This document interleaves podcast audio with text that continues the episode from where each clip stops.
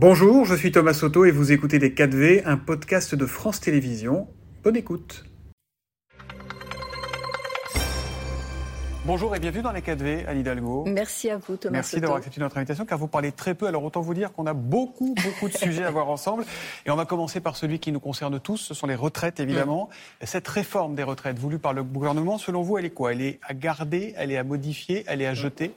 À jeter. C'est une réforme injuste et injustifiée. Injuste parce qu'elle va mettre euh, encore en difficulté les femmes. Euh, je crois que cette semaine, on, l'a vu, euh, les femmes vont être quand même mmh. pas franchement bénéficiaires de ce qui n'est pas une réforme, c'est une régression.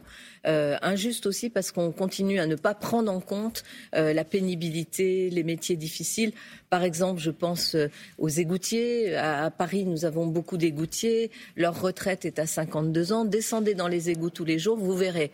Vous verrez si deux ans de plus, c'est rien, c'est juste un petit décalage. Non. Donc il faut Donc vraiment... vous demandez le retrait de cette réforme Moi, je, je demande qu'on... Et d'ailleurs, le corps lui-même, hein, qui est le Conseil d'orientation des retraites, a contredit la Première ministre lorsqu'elle explique. non, hein. non, le, patron du corps a dit les choses très clairement. Euh, il n'y a pas une situation aujourd'hui euh, de mise en danger du système. Il faut un système qui soit juste. Il faut bien sûr revoir notre système régulièrement. Mais moi, je suis pour euh, d'abord la retraite à 62 ans, la prise en compte de la pénibilité, la prise en compte de la pénibilité, parce que ça, c'est quand même l'œuvre d'Emmanuel Macron. Hein. C'est lui qui avait supprimé. Il était revenu sur certains critères de pénibilité. Oui, et quand même des critères qui font que euh, quand vous travaillez euh, au bruit, sur des vibrations, qui sont quand même des, travaux très très difficiles, euh, vous n'aviez plus du tout de possibilité de partir plus tôt. Donc il faut vraiment revenir là-dessus. C'est totalement injuste. D'ailleurs, les Français le disent massivement. C'est très impopulaire, mais est-ce qu'il faut gouverner avec les sondages finalement? Oh non, moi je ne, je ne considère pas que les sondages doivent être ce qui nous guide dans, dans la gestion. Mais quand même, là, l'opinion est là. Vous avez un front syndical, ce qui ne s'était pas vu euh, depuis très très longtemps. Vous avez euh, des gens, et regardez la situation concrète des gens. Hein. Vous savez, il n'y a pas besoin de sondage. Hein. Il suffit de voir ce que produirait cette régression appelée une réforme pour les femmes ou pour euh, euh, des euh, personnes qui sont dans des métiers très difficiles. on sait aussi que l'espérance de vie en bonne santé dans notre pays n'est pas du tout, ne progresse pas. Elle n'est pas du tout au niveau de la Suède ou d'autres pays. Hidalgo, Fabien Roussel, le communiste, il appelle les maires à fermer hum. symboliquement leur mairie le 31 janvier, prochain jour de, de mobilisation à l'appel des syndicats. Est-ce que vous allez le faire, vous? Moi, je, je, réponds à son appel. Il dit des mairies solidaires. Bien sûr, il y a des services publics qui doivent continuer. Je pense à l'état civil. Mais euh, l'hôtel de ville de Paris sera euh, mairie solidaire euh, le 31 en solidarité avec le mouvement social. La situation est beaucoup trop grave. vous savez, le, système des retraites, c'est vraiment un acquis, un acquis de l'après-guerre, un acquis, un acquis du Conseil national de la résistance. Et, et cet acquis, pourquoi? Parce que nos aînés, ceux qui ont inventé mmh. cette protection-là, se sont dit, c'était une des leçons qu'ils ont tirées de la Deuxième Guerre mondiale, s'il n'y a pas de la solidarité, de l'égalité, de la protection sociale, alors on construit des sociétés trop violentes. Et donc, je crois qu'il faut revenir à cela. position très opposée à cette réforme des retraites. Autre bras de fer dans un registre très différent entre le Qatar, le propriétaire mm. du Paris Saint-Germain, et vous. Ils veulent racheter le Parc des Princes. Une fois pour toutes, le parc est-il à vendre? Non, le parc euh, n'est pas à vendre. Quel que euh, soit le prix offert? Vous savez, on a. Moi, je n'avais pas fermé complètement cette hypothèse. Hein, euh, mm. Soyons honnêtes. D'abord parce que je voulais voir ce que ça signifiait pour les Parisiens. Est-ce qu'il y avait à la clé des moyens supplémentaires qui nous permettraient, par exemple, de mieux faire vivre les petits clubs parisiens? Donc, je suis quelqu'un de pragmatique. J'ai regardé je comprends, hein, bien sûr, euh, l'économie euh, d'un club de ce niveau-là, euh, dans laquelle la propriété du stade fait partie de l'équation économique. Tout ça, je l'entends. Mais le parc n'est pas Mais à le vendre. parc n'est pas à vendre. définitivement. Définitivement. En revanche, bien sûr qu'avec mon club, puisque c'est mon club, le Paris Saint-Germain, et son président, nous avons à, nous parler et, à travailler. C'est ça où on s'en va. Vous prenez le risque? Mais vous savez, je crois qu'il n'y a pas beaucoup de plans Hein, donc, euh, mais il faut qu'on discute. la concession arrive. il paraît qu'Emmanuel Macron verrait d'un bon oeil que le PSG est au oui, Stade de France. Oui, je lui souhaite bon courage pour vendre le Stade de France. Euh, voilà. C'est pas une hypothèse dans vos discussions avec le Qatar Ils ne vous parlent pas de ça? Mm, C'est une hypothèse qui est souvent évoquée euh, dans les médias, mais je pense que ce n'est pas une hypothèse raisonnable. D'abord parce que le Stade de France accueille, au-delà, euh, je dirais, de ce qu'il pourrait accueillir comme compétition liée à un club, doit accueillir aussi des compétitions de rugby. Pas inquiète. Le PSG va rester au parc. C'est pas de l'inquiétude ou pas de l'inquiétude. Je pense qu'il faut euh, sortir de cette situation. Moi, j'aime ce club. J'ai envie que mon équipe, que le Paris Saint-Germain euh, puisse prospérer. S'il y a des travaux à faire euh, dans le parc, il faut les faire et j'accompagnerai du mieux que je peux euh, ces travaux-là parce que je tiens à cette équipe et à sa performance. Mais pour le reste, voilà, c'est de la discussion qu'on doit avoir de façon raisonnable entre gens raisonnables. On va rester dans le sport et, l'argent. Les JO de 2024, ça approche, mine de rien. Est-ce que Paris, dont on dit souvent qu'elle est un vaste chantier permanent, sera prête? Oui, Paris sera prête. Et vous savez d'abord parce qu'il n'y avait pas beaucoup de chantiers liés euh, au JO, 5% simplement des infrastructures à construire, et pour l'essentiel d'ailleurs en Seine-Saint-Denis. Mhm. Et j'ai voulu que l'impact principal des Jeux se fasse notamment en Seine-Saint-Denis, le village olympique, la piscine, tout ça va être prêt. D'ailleurs, je veux vraiment remercier les équipes qui travaillent euh, au sein de, la Solidéo, hein, qui est la, la, structure publique. On a un directeur général euh, absolument extraordinaire en temps, en heure et dans les budgets. Sauf qu'il y a beaucoup de chantiers qui sont encore en cours et vous faites partie de ceux qui se sont indignés, à juste titre, des conditions de travail des ouvriers de la Coupe du Monde au Qatar. Sauf que chez nous, ça existe aussi. Alors c'est plus discret, il n'y a pas de mort, hein, on va dire les choses, il ne faut pas comparer ce qui n'est pas comparable. N'empêche, des grandes entreprises du BTP qui travaillent pour ces JO de Paris 2024 passent par des sous-traitants pour cacher un recours au travail en noir, au travail clandestin.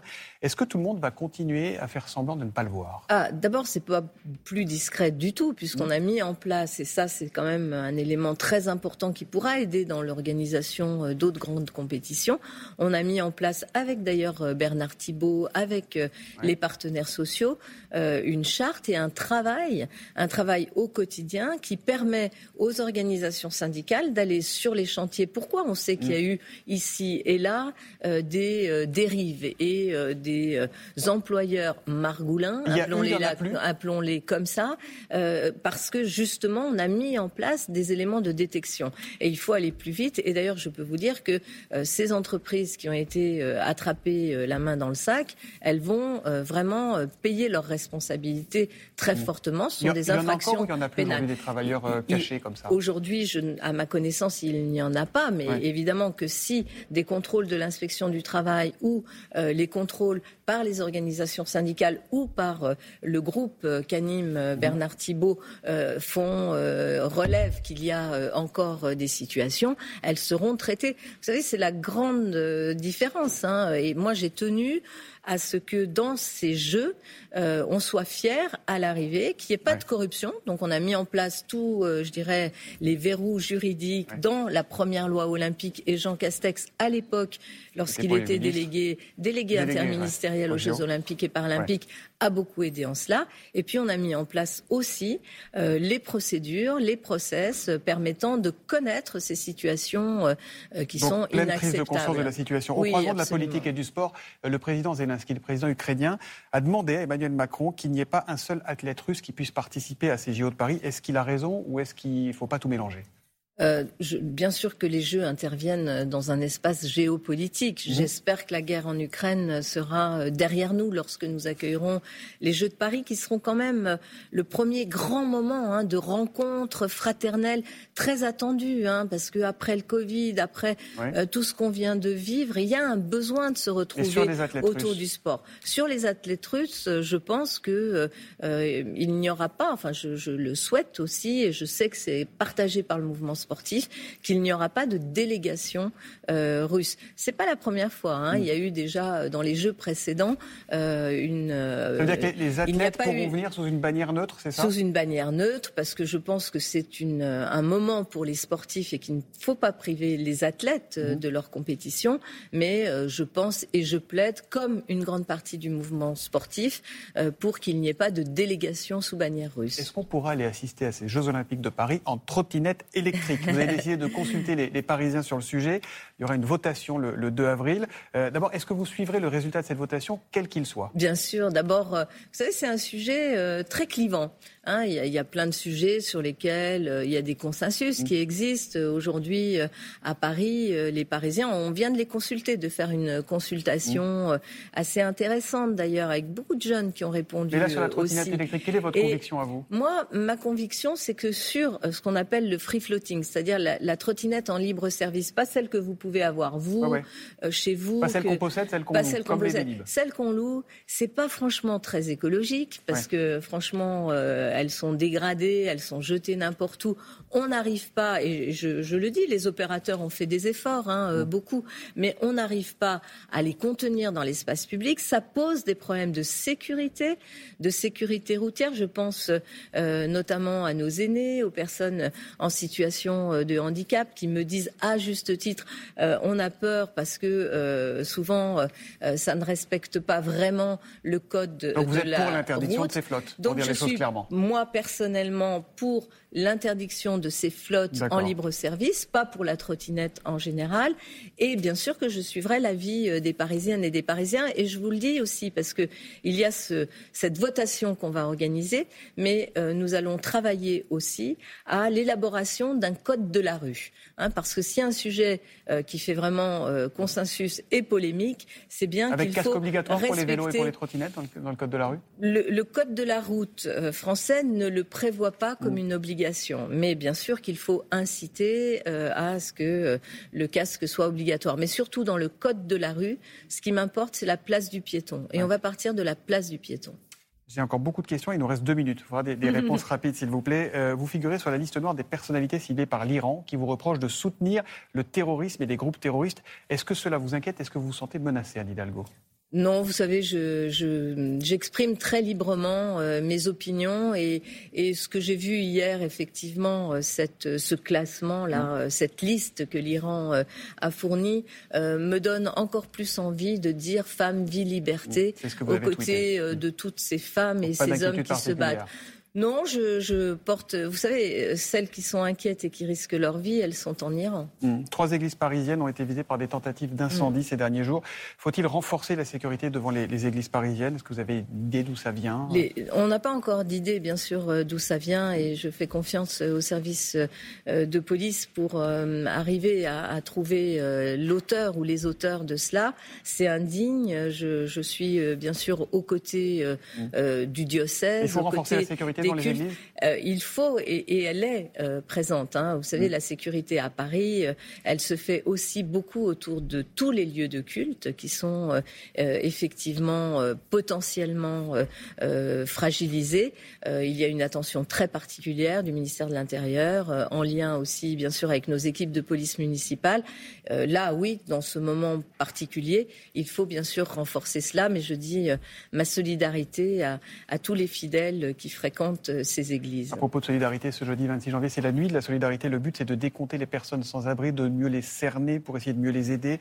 Euh, il y en a combien à Paris? Est-ce qu'il y a encore des enfants des rues à Paris? Alors, il y a grosso modo, et on le saura ce soir, euh, autour de 3000 personnes qui sont sans hébergement chaque soir. Mais surtout, et je veux le dire ici ce matin, je lance un cri euh, d'alarme et je dis à l'État, euh, ça n'est pas suffisant, ça n'est pas possible. Lundi soir, à Paris, il y avait 600 personnes des familles qui n'avaient pas d'hébergement, qui appelaient le 115, il n'y avait plus de place d'hébergement. Parmi ces personnes, 240 enfants.